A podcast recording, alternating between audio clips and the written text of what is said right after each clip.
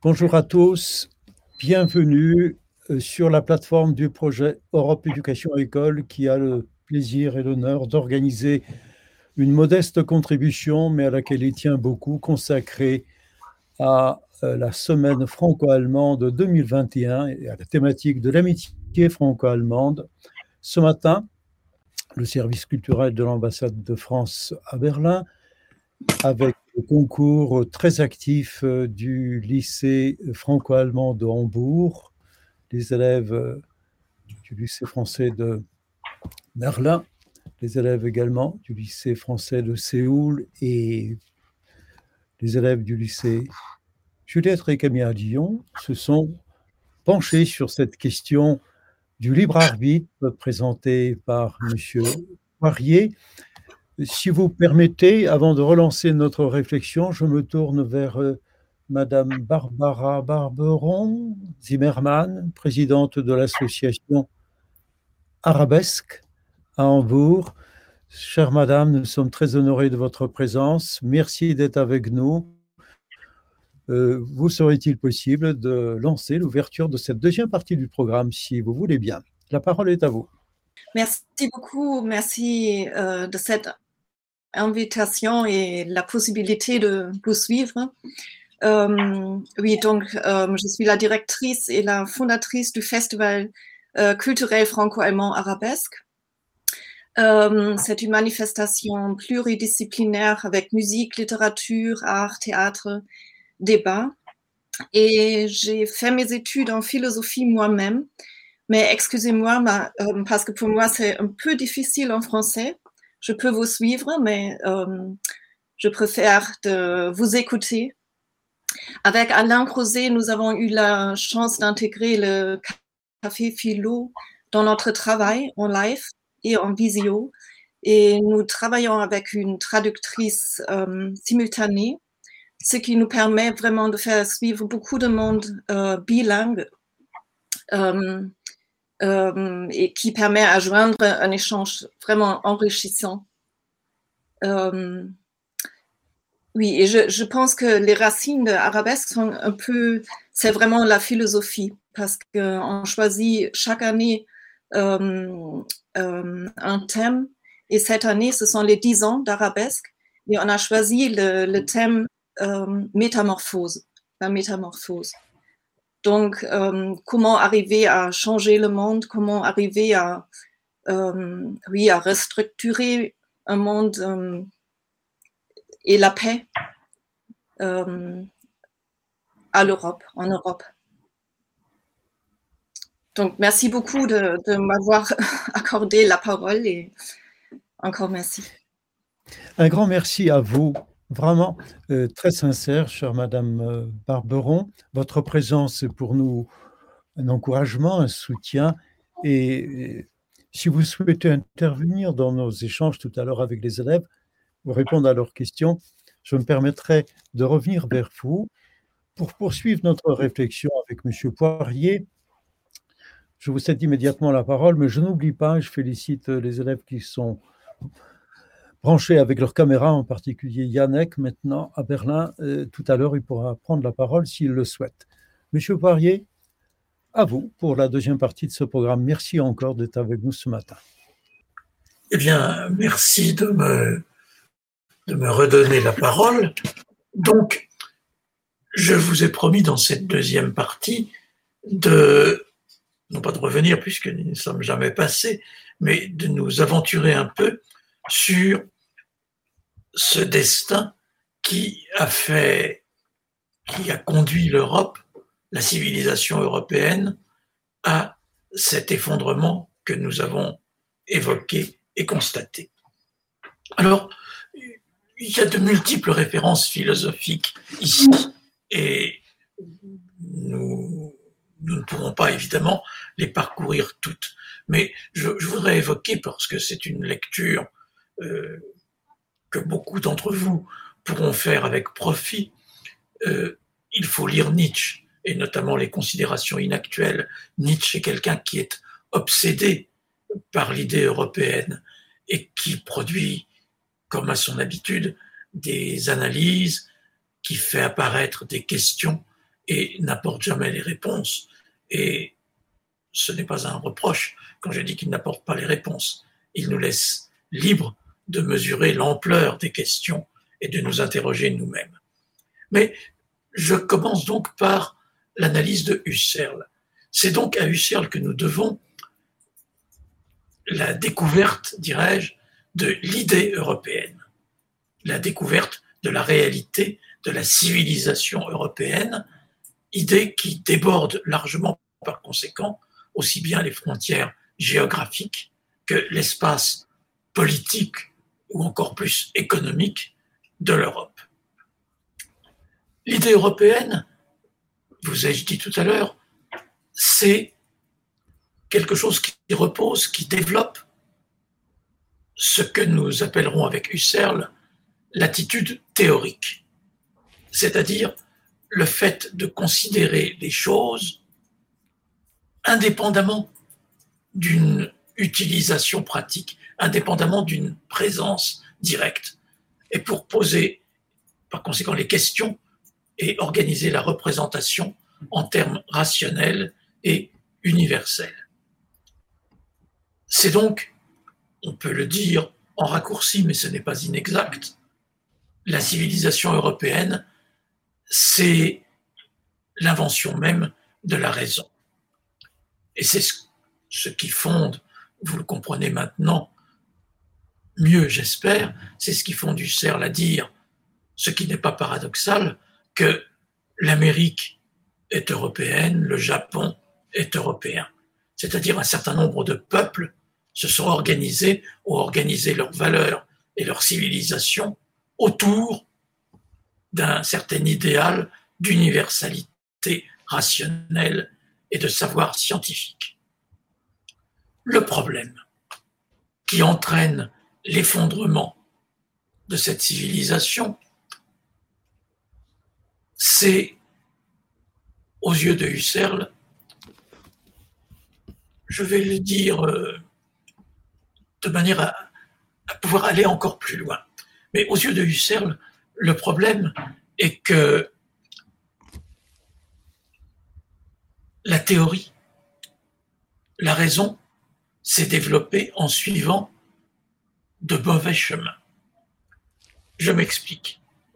Ce qui a résulté, je m'explique très, très vite, ce qui est résulté du développement de la raison et de l'attitude théorique, c'est un savoir scientifique, rationnel, tout à fait remarquable. Ce sont les prestations méthodiques de la science, quelque chose que nous connaissons bien et dont nous tirons beaucoup de conséquences, notamment sur le plan de la technique, mais sur le plan de la connaissance aussi. La connaissance scientifique est une connaissance rationnelle, mais le problème, il saute immédiatement aux yeux, c'est que cette connaissance, non seulement nous détourne de nous-mêmes, mais nous détourne aussi de nous comprendre et de comprendre correctement les productions de l'esprit. Je le dis d'une manière imagée, Husserl produit à ce sujet des analyses complexes, considérables et très importantes. J'essaye de vous dire l'essentiel. L'essentiel, c'est que le développement des sciences nous donne une connaissance remarquable de la nature, et des choses, si vous voulez. Mais s'agissant de ce qui nous préoccupe le plus, s'agissant de ce que Husserl appelle les questions brûlantes, qu'est-ce que le bien, qu'est-ce que le mal, qu'est-ce qui fait le sens de la vie, s'agissant donc en général de la question du sens, eh bien, les prestations méthodiques des sciences sont muettes et nous laissent dans un désespoir absolue. Et c'est donc cette scission, cette fissure dans le développement spirituel de l'Europe qui l'a conduite à une situation invivable, une situation dans laquelle on a une maîtrise de plus en plus puissante du monde et des choses et une incompréhension de plus en plus désespérante de la vie et de ce qui fait la civilisation même et l'esprit. C'est ce divorce entre des sciences de la nature qui sont scientifiques et des sciences que l'on dira humaines qui sont n'importe quoi, qui fait que l'esprit de cette civilisation ne peut plus tenir et est en quelque sorte disloqué. Par conséquent, le drame de cet effondrement de la civilisation européenne est lié à son développement même. Et par là, je voudrais que vous voyez que nous cheminons lentement vers cette approche géniale dont je vais vous parler, celle de Patochka. Parce que le développement de la civilisation européenne, qu'est-ce que c'est? C'est timidement une sorte de développement politique avec l'Empire romain, qui devient un développement plus ou moins spirituel, ou spirituel et politique, avec le Saint-Empire. Mais là, nous sommes encore loin. L'essentiel de ce développement, c'est la production de puissance matérielle. Puissance matérielle que nous offre la technique et puissance tout à fait concrète de l'Europe qui s'est mise à conquérir les autres peuples et à les dominer. Et cette domination matérielle du monde par l'Europe, par la civilisation européenne, qui était le fait du 19e siècle, la gloire, comme on disait, de la civilisation européenne est en fait une catastrophe, puisque c'est précisément cela qui a conduit à l'effondrement de la civilisation et qui a conduit aussi à cette perte de puissance. Euh, cette perte de puissance a détruit la civilisation qui reposait là-dessus. Et c'est ce que Platochka analyse avec une puissance tout à fait remarquable. Je vous invite à lire un de ses livres qui a le titre singulier de Platon et l'Europe. Qu'est-ce que nous apprend Patochka pour le dire en, en deux mots? En deux mots, premier mot, Patochka revient à Socrate. Et ce que Socrate nous a enseigné, c'est justement ce qu'on appelle, alors prenez cette formule comme vous voulez, on peut la donner autrement. Socrate dit quelque part, dans, c'est rapporté par Xénophon dans les Mémorables ou par Platon dans l'Apologie, Socrate dit que son problème, et c'est en cela, jeunes gens, qu'il est dissident, Socrate dit que ce qu'il préoccupe, c'est le soin de son âme. C'est ça. La seule chose qui importe dans la vie, c'est de prendre soin de son âme. Et donc, la puissance, la domination, la maîtrise des choses, cela ne l'intéresse pas. Et vous comprenez que c'est dans une civilisation ouverte à la prospérité et à la réussite, dans un peuple ouvert à la prospérité et à la réussite, comme la démocratie athénienne, c'est l'apogée, comme on dit dans les livres d'histoire, de la démocratie athénienne. Ce genre de position est évidemment une position de dissidence. S'intéresser au salut de l'âme, c'est autre chose. Et c'est cela que retient Patochka pour définir la dimension spirituelle sans laquelle il n'y aurait pas, selon lui, d'Europe. Et c'est ce que Platon aussi nous enseigne dans la mesure, ce que Patochka appelle, pardonnez-moi d'être un petit peu technique, ce que Platochka appelle le platonisme négatif, c'est ce par quoi les idées nous apprennent à juger les choses. C'est ce par quoi l'idée de justice nous apprend à juger la justice des tribunaux.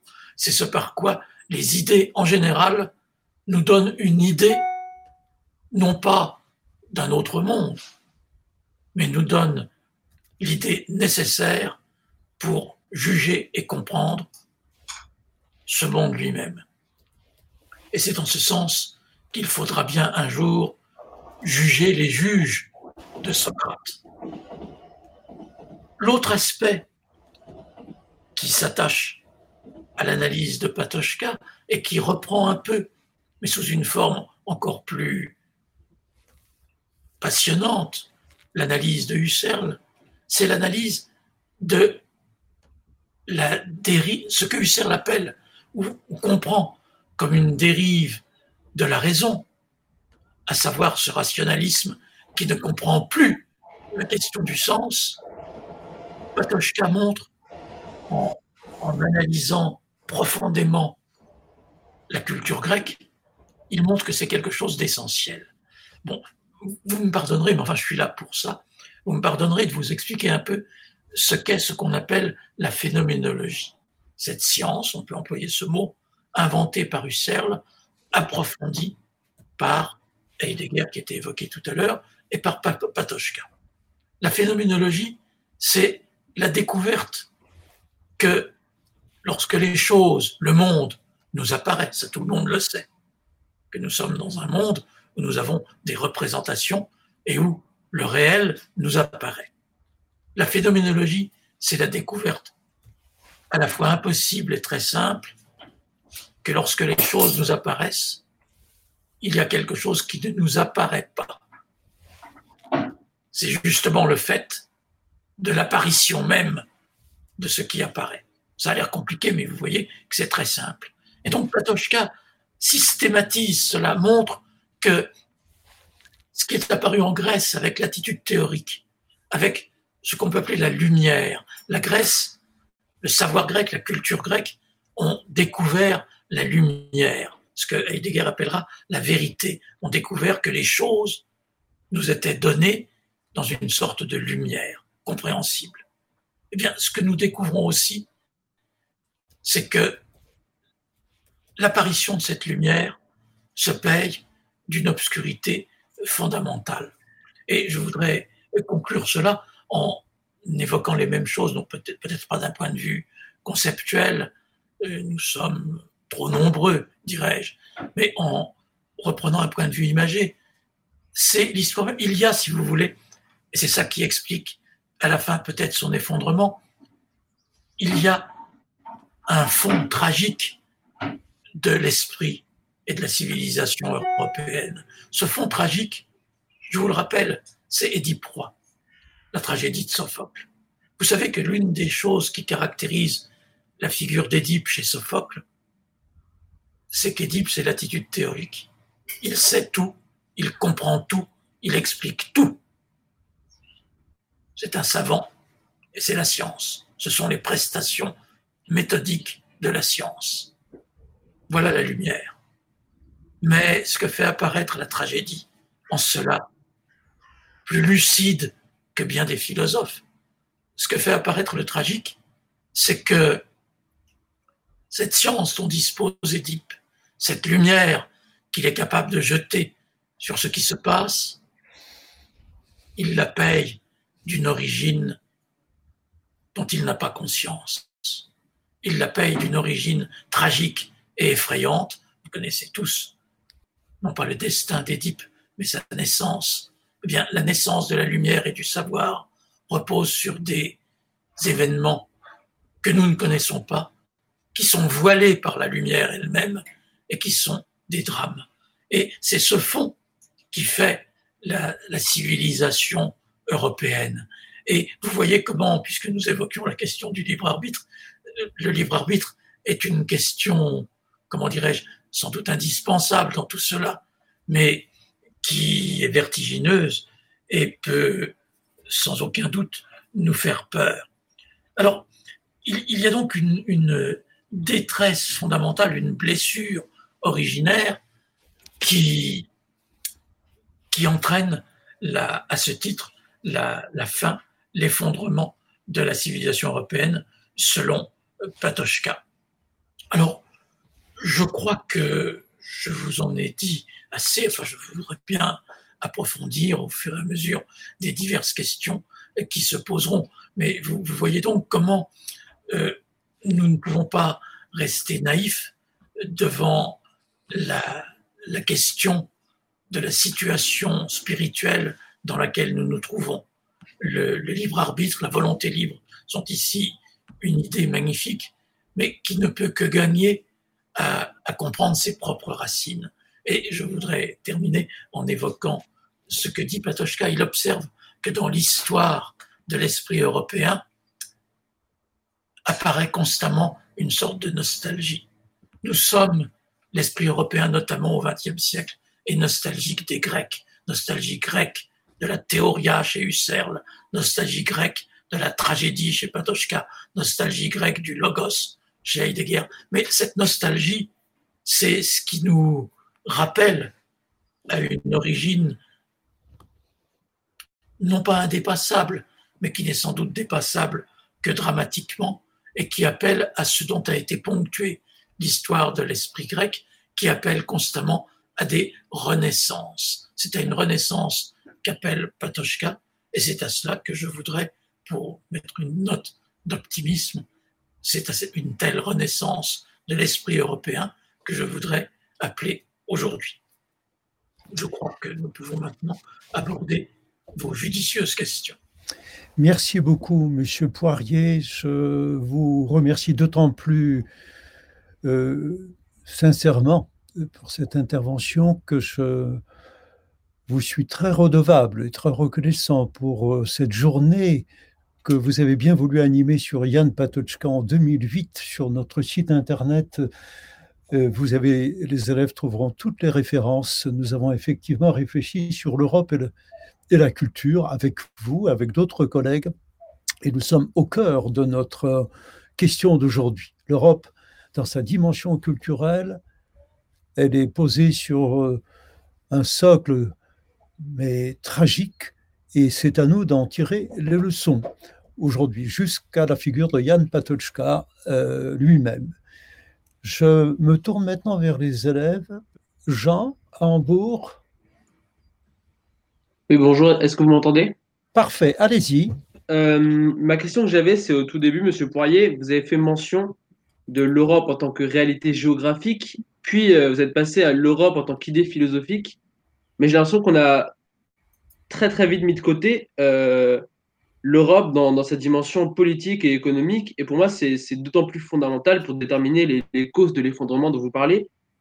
Parce que euh, bah, toutes les guerres qui ont mené à l'effondrement de l'Europe, et notamment les deux dernières, guerre mondiale, ont avant tout des, des, quand même des bases politiques et économiques. Et donc, euh, ma question, c'est celle-là.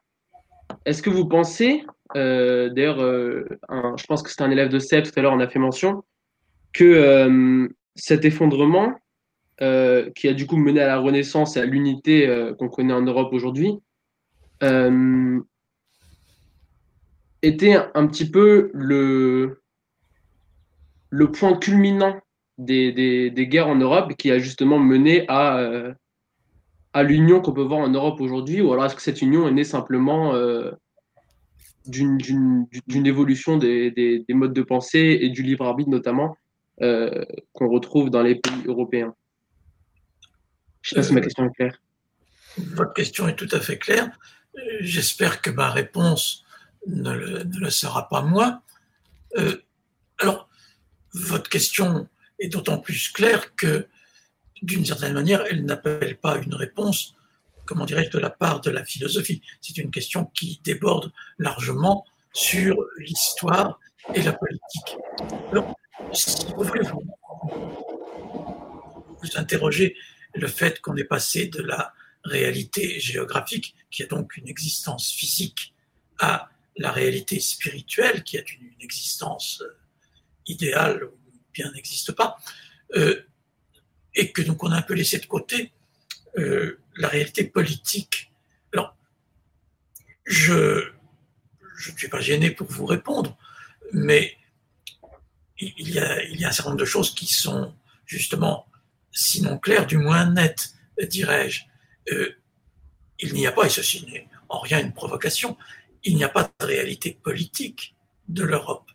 L'Europe n'est pas un État, que je sache et ne l'a jamais été, sauf peut-être, justement, et ça je l'ai évoqué, sauf peut-être lorsqu'a existé l'Empire romain, qui recouvrait et débordait d'ailleurs géographiquement ce qu'on appelle l'Europe, et qui en tout cas développait une civilisation qui était incontestablement de nature européenne.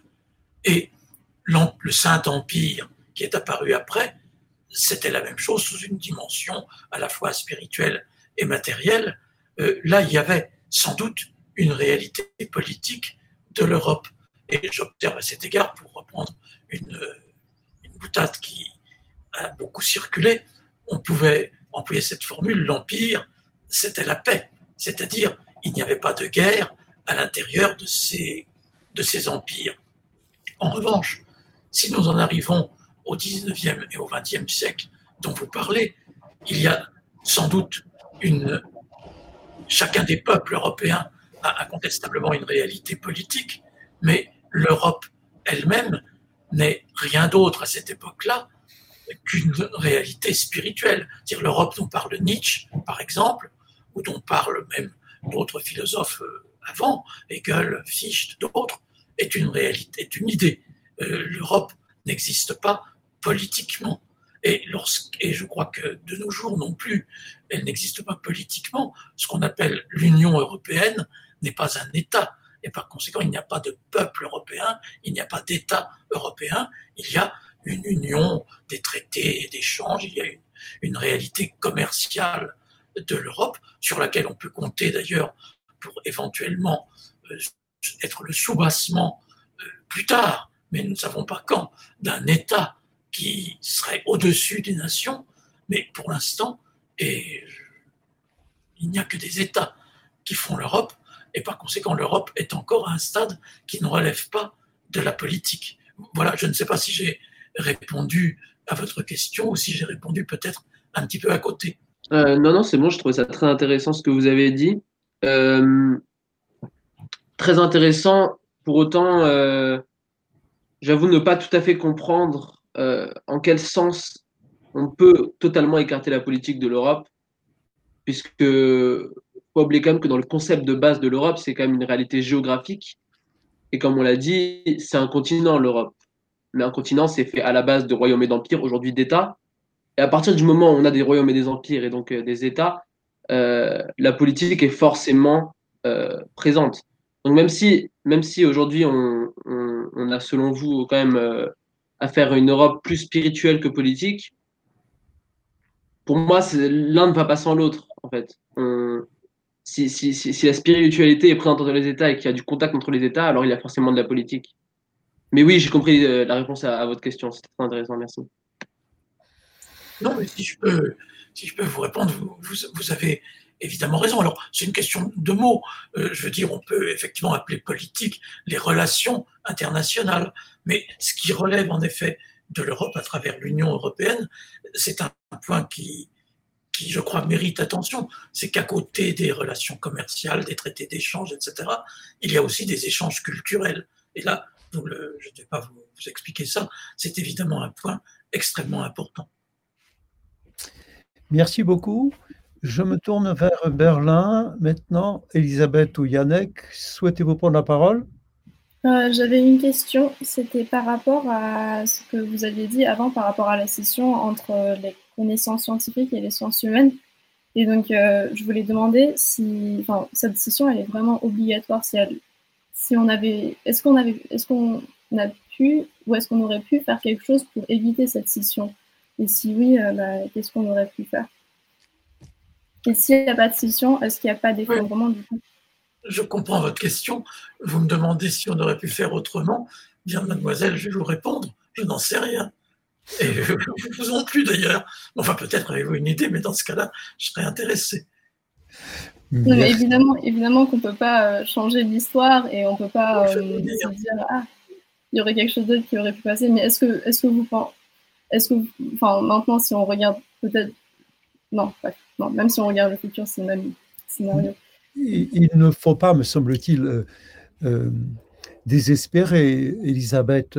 Euh, le développement culturel, par exemple les échanges que nous essayons d'avoir au niveau scolaire, au niveau universitaire, au niveau scientifique, qui d'une manière ou d'une autre bouleversent un peu les, des approches purement scientifiques, puisqu'il y a une circulation des personnes euh, sur le continent euh, européen. Tout cela, me semble-t-il, va dans le sens d'une espèce de réduction de cette séparation, de cette scission entre le scientifique pur et ce qu'on pourrait appeler le spirituel ou le culturel, porté par, les, par la, jeunesse, par les étudiants, par les, les, politiques eux-mêmes.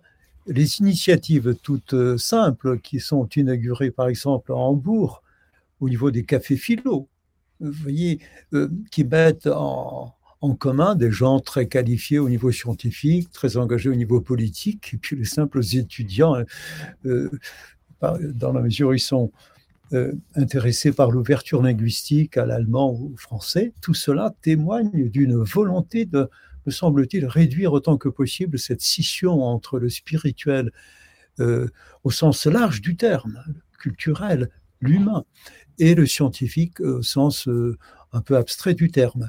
Euh, il ne faut pas, faut pas désespérer, il ne faut pas euh, euh, nous démoraliser trop vite. effectivement, l'Europe a du mal à sortir de ce clivage. Mais votre présence ici est un témoignage du contraire, si j'ose dire. Voilà, c'est très engageant. Je me suis peut-être un peu trop aventuré avec mon analyse. Je laisse M. Poirier me corriger s'il estime que je suis trop optimiste dans ce sens-là je ne vais certainement pas faire usage d'aucun droit de correction.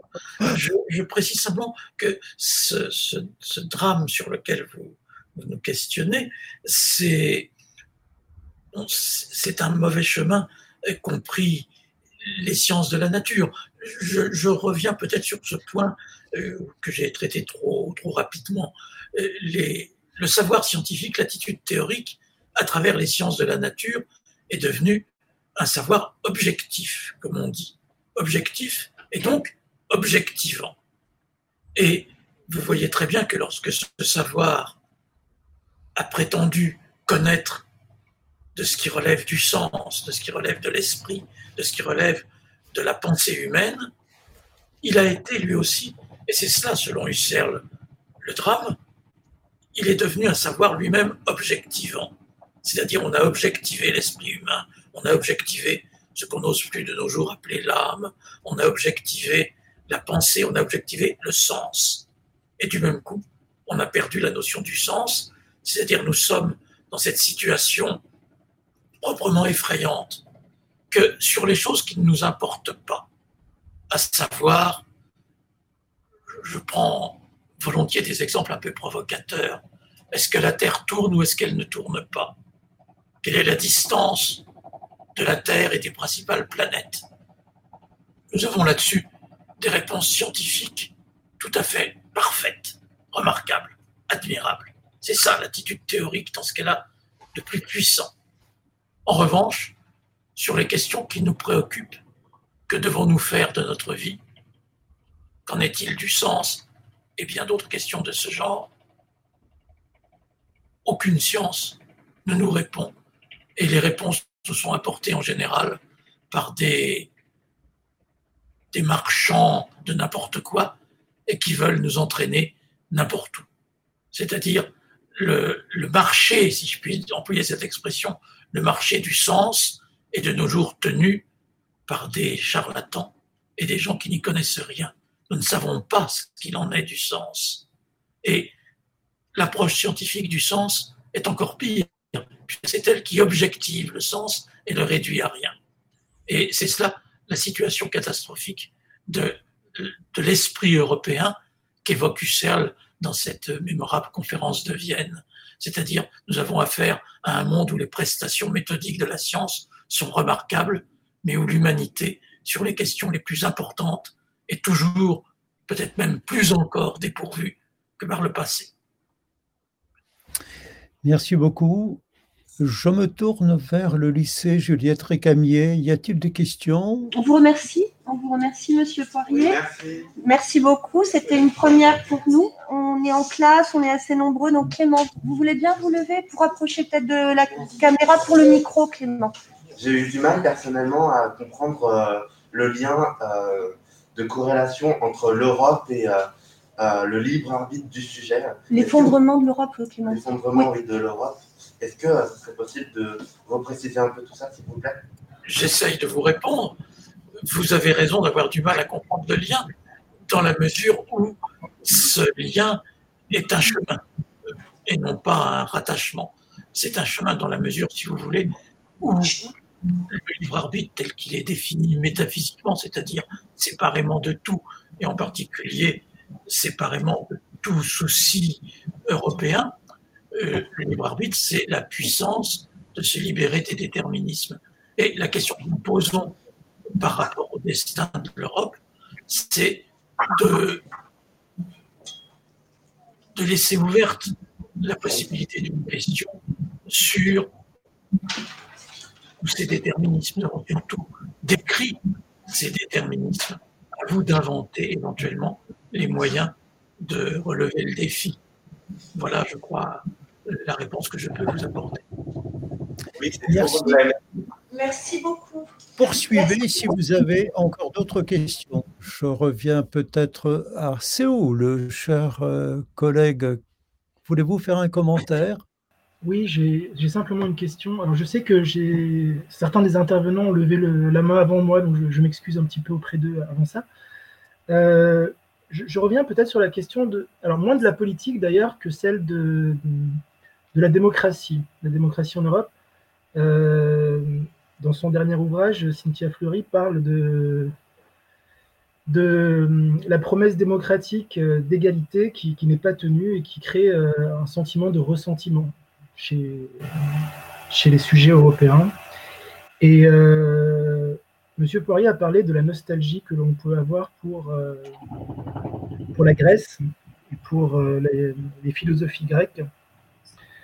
Est-ce que finalement la promesse démocratique telle qu'elle est, telle qu'elle est conçue aujourd'hui, c'est-à-dire que chaque individu euh, aurait exactement les mêmes droits que, les autres, euh, finalement, ce n'est pas une promesse qui est euh, dévoyée parce que finalement la démocratie telle qu'elle était conçue par, par les Grecs n'était peut-être pas celle d'une promesse démocratique. Et donc on s'est finalement on finalement trompé sur ce que les, Grecs proposaient, que le ressentiment en fait que l'on connaît aujourd'hui est un ressentiment qui n'est pas basé sur, euh, sur, sur ce que prétend être la promesse démocratique euh, qui nous vient des Grecs.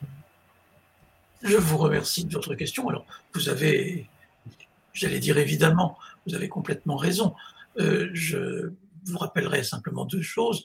C'est que bon, la démocratie grecque est une, on peut l'appeler une démocratie, puisque ça veut dire gouvernement du peuple, et c'est bien un gouvernement du peuple que la démocratie grecque. Simplement, ça ne correspond, premièrement, ça ne correspond pas du tout à la définition actuelle de la démocratie, dans la mesure où la démocratie grecque est une démocratie, vous l'avez rappelé, euh, institutionnellement inégalitaire, dans la mesure où seuls les citoyens athéniens euh, la constitue et dans la mesure où il y a en dehors d'elle une masse d'esclaves, d'étrangers, etc., qui font que nous sommes dans un espace fort peu démocratique au sens que nous donnons à ce mot aujourd'hui. Ça, c'est le premier point.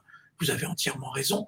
Deuxième point, je rappellerai, en ce qui concerne la nostalgie, que précisément Socrate a été condamné par la démocratie, que lui-même d'ailleurs euh, ne se gênait pas pour en montrer euh, et ou en interroger les limites évidentes. Voilà, donc euh, je ne peux qu'être évidemment et complètement d'accord avec vous. Merci beaucoup. Je me tourne encore vers les élèves. Tina Effenkammer à Sèvres, veulent prendre la parole Oui, donc moi j'avais une question. Euh, ça revient un peu sur euh, la question de l'effondrement. Du coup, premièrement, est-ce que c'est quel type d'effondrement? C'est un effondrement écologique, culturel, économique, politique ou industriel? Et euh, est-ce qu'il vise que l'Europe ou est-ce qu'il est aussi mondial? Et, et, du coup, pour un peu revenir sur ce que vous avez dit, que le développement du coup de l'homme conduisait à l'effondrement. Est-ce que comme le développement, c'est un peu quelque chose de naturel chez l'homme, on pourrait dire que l'homme crée en quelque sorte la perte de l'homme? Alors, je vais essayer de répondre à vos questions.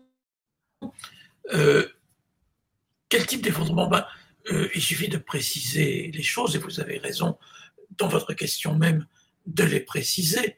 Euh, il y a d'une part l'effondrement européen, pour employer cette expression vague, l'effondrement européen est quelque chose qui est intervenu, disons, au 19e et au 20e siècle. qui a été marqué euh, principalement, mais ces choses-là ne sont que des symptômes, qui a été marqué par les guerres successives qui ont en effet opposé notamment, parce que je vous rappelle que la guerre de 14 était tout de même une guerre mondiale, comme la guerre de 1939-45, c'était également une guerre mondiale, enfin qui ont opposé au départ des peuples européens comme la France et l'Allemagne, que ce soit en 1870, que ce soit en 1914, que ce soit en 1939. Et du point de vue chronologique, l'effondrement de l'Europe correspond à ces dates. Alors, pour répondre à vos questions, premièrement, bah, ce n'est pas un effondrement écologique. La planète n'a pas souffert de ce qui s'est passé là et n'est pas prête d'en souffrir. Quant au reste, c'est un effondrement, je ne sais pas comment le dire, il y a des termes dans les livres d'histoire ou dans les vieux livres d'histoire, parce que ce que je vais vous dire maintenant va employer un vocabulaire qui n'est peut-être pas tout à fait, comment dirais-je, tout à fait bien pensant. Il y a eu, et on a appelé ça dans les livres d'histoire un peu datés, on a appelé ça l'hégémonie de l'Europe. Il y a eu une hégémonie européenne qui a été caractéristique au XIXe siècle et jusqu'à, même on pourrait le dire jusqu'à nos jours, même si la date de la Deuxième Guerre mondiale est, je crois, plus importante. Par hégémonie européenne, on entend en histoire le fait que la civilisation européenne, et je prends ce mot en un sens cette fois-ci non pas spirituel, mais pour ainsi dire sociologique ou politique, c'est aussi une réalité. La civilisation européenne, c'est l'invention des réfrigérateurs, chose qui spirituellement n'est pas très importante, mais qui est importante en termes de ce qu'on appelle ordinairement une civilisation, l'invention des réfrigérateurs, des avions, de ce que vous voudrez, le déploiement d'une certaine technique. Or, il y a eu une hégémonie européenne qui s'est effondrée et qui a pris la forme au départ, je suis navré de le rappeler, mais enfin, au départ, cette hégémonie de la civilisation européenne, c'était un empire colonial, que ce soit celui de l'Angleterre, de la France, de l'Allemagne, de l'Italie notamment, mais pas seulement, la Hollande aussi, pratiquement tous les peuples d'Europe avaient un empire ou des possessions coloniales. Ces possessions coloniales relevaient, déployaient une double hégémonie, une hégémonie, une exploitation économique évidemment, une hégémonie de domination politique, évidemment, mais aussi une hégémonie de domination, je n'ose pas dire spirituelle, tant la chose est horrible, mais de domination civilisationnelle, puisque on, donnait à ces peuples, euh, avec ce qu'on a appelé le colonialisme, on donnait à tous ces peuples colonisés ce qu'on appelait les bienfaits de la civilisation européenne, c'est-à-dire un certain nombre de savoirs scientifiques, mais aussi tous ces éléments du développement technique qui caractérisent la, civilisation européenne encore de nos jours. Ceci, vous le savez bien, c'est de l'histoire, s'est effondré et a achevé de s'effondrer euh, dans les années qui ont suivi la Deuxième Guerre mondiale, avec la, décolonisation qui s'est continuée et peut-être terminée dans ces années-là. Mais vous voyez aussi qu'il y a, de ce point de vue, euh, une perte de, de leadership, pour employer un mot latin, une perte de leadership de l'Europe et des peuples européens dans toute cette situation. Ce qui fait qu'aujourd'hui, il n'y a plus rien. Ce qui fait qu'aujourd'hui, il y a bien eu cet effondrement matériel qui enveloppe cet élément de civilisation. Et ce qui reste de civilisation, au vrai sens du mot, c'est-à-dire de spirituel, c'est cette nostalgie ou cette idée dont parlent certains philosophes. Voilà, j'espère que ma réponse n'était pas trop compliquée. Merci beaucoup. Merci beaucoup, Monsieur Poirier. Nous arrivons bientôt au terme de cette euh, deuxième partie de notre programme. J'aurais aimé me tourner vers Hambourg et demander peut-être à Madame Barbara Barberon si, elle souhaite euh, faire une, euh, une, sorte de conclusion, en tout cas avec Alain Crouzet également. Il nous reste 4-5 minutes, soit pour conclure, soit pour soulever encore, ouvrir de nouvelles perspectives si vous le souhaitez. Madame Barberon Zimmermann, je vous cède l'antenne. Merci beaucoup. oui, juste pour dire que ce qui m'est venu dans la tête, c'est qu'il y a toujours, euh, ou j'aimerais bien dire avec euh, Walter Benjamin, euh, qu'il faut toujours être aussi méfiant contre la, la lecture des textes, contre l'histoire de la réception, donc, et toujours oser de rebrousser l'histoire. je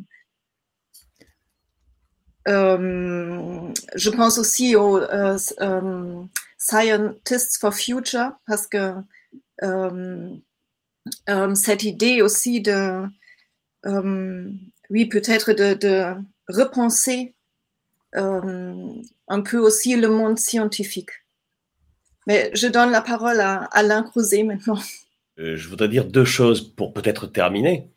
La première, la première, enfin j'aurais beaucoup plus de choses à dire que deux en réalité, grâce à, à, à la présentation très dense de Monsieur Poirier. Euh, à propos de cette nostalgie dont vous venez de parler, cette nostalgie des Grecs, qui est en effet très vivace chez Nietzsche, par exemple, euh, est prononcée quand même deux, trois mots allemands, puisqu'on est dans la semaine franco-allemande, puisque Heidegger, dont vous avez euh, reparlé, euh, Heidegger, je crois, a repris ce point de départ sans partager cette nostalgie, puisque si un des, une des devises de sa pensée, c'est le fameux Zurück zu den Griechen, c'est-à-dire le retour au grec, euh, en même temps, euh, il a toujours précisé qu'il fallait associer à ce Zurück zu den Griechen, ce retour au grec, il fallait y associer le Schritt zurück, c'est-à-dire le pas qui rétrocède, c'est comme ça que Jean Beaufray traduisait la, la formule de Heidegger, c'est-à-dire que notre tâche à nous, aujourd'hui, euh, alors européen on pourrait dire, ce n'est pas simplement d'être focalisé comme magnétisé par, euh, par cette culture et ce coup d'envoi euh, grec, qui est pour nous comme un destin, dit-il, mais aussi de mieux penser ce que les Grecs avaient pensé. Penser voulant dire dans sa formulation, ne plus faire de la philosophie, mais faire quelque chose de plus fondamental encore que la philosophie, puisque euh, c'est ça qui est notre, notre destin pour l'instant, mais euh, notre tâche en même temps, c'est d'essayer de la repenser. Voilà, ça c'était la, remarque que je voulais faire, c'est à peine une question, comme pour la première fois. Euh, je voulais aussi dire cette chose, c'est qu'il y a très longtemps, quand j'étais en Hippocagne au lycée Louis le Grand, euh, Monsieur Poirier était professeur euh, à la Cagne du lycée Henri IV. Et déjà à l'époque, j'avais envie de changer de lycée. Et aujourd'hui, je regrette de ne pas l'avoir fait. Voilà. Monsieur Creuset, merci beaucoup pour votre confidence aussi. Nous sommes tous très, très reconnaissants à Monsieur Poirier de son très précieux soutien, de cette magnifique contribution à nos programmes. Je me permets de vous signaler maintenant de vive voix donc cette journée sur Yann Patochka que nous avons organisée avec lui en 2008. Elle est disponible sur notre site internet. Je ne sais pas si Madame Ina Effenkammer pourrait nous dire deux ou trois mots en allemand pour conclure un peu euh, en direction des élèves de sa propre classe et de tous ceux qui dans le monde nous écoutent aujourd'hui. Si vous souhaitiez improviser un petit mot, Charina, je vous en serais très reconnaissant. Après tout, le projet Europe Éducation École est né avec les sections internationales au lycée Jean-Pierre Vernant à Sèvres en 2005. Il y a eu des moments où nous sommes euh, un petit peu partis dans diverses directions, mais je suis ravi de vous retrouver ce matin. Je vous laisse 30 euh, secondes pour conclure, mais en allemand, s'il vous plaît. Äh, ja, guten Tag. Erstmal ähm, herzlichen Dank an alle. Äh, ich werde sicherlich keine Zusammenfassung machen, all dessen, was gesagt wurde. Dafür bin ich überhaupt nicht die Richtige. Aber im Namen meiner Schüler, die, glaube ich, auch hier sehr interessiert zugehört haben, danke ich herzlich, dass wir dabei sein durften und ähm, ja für diese diese illustre Runde, diese interessante Runde. Und äh, ja, in unser aller Namen sagen wir Danke und auf Wiedersehen an alle Beteiligten. Vive l'amitié franco-allemande, deutsch-französische Freundschaft. Vielen Dank. Auf Wiedersehen. Bonne journée à tous. Merci et au plaisir de vous retrouver pour une prochaine euh, rencontre de ce genre en visioconférence. Prenez tous bien soin de vous. Les moments sont difficiles. Merci pour votre investissement. Je n'oublie pas Jean-Luc Gaffard. Sans, le- sans lui, rien n'aurait été possible. Regardez, je remets la caméra. Je remercie Kevin Akuerek également à Sèvres qui a réalisé avec nous la diffusion en direct. Ces échanges seront à votre disposition d'ici 48 heures sur notre site internet. Merci. Merci, à tous. Très bonne journée. Au revoir. Au revoir. Au revoir, merci.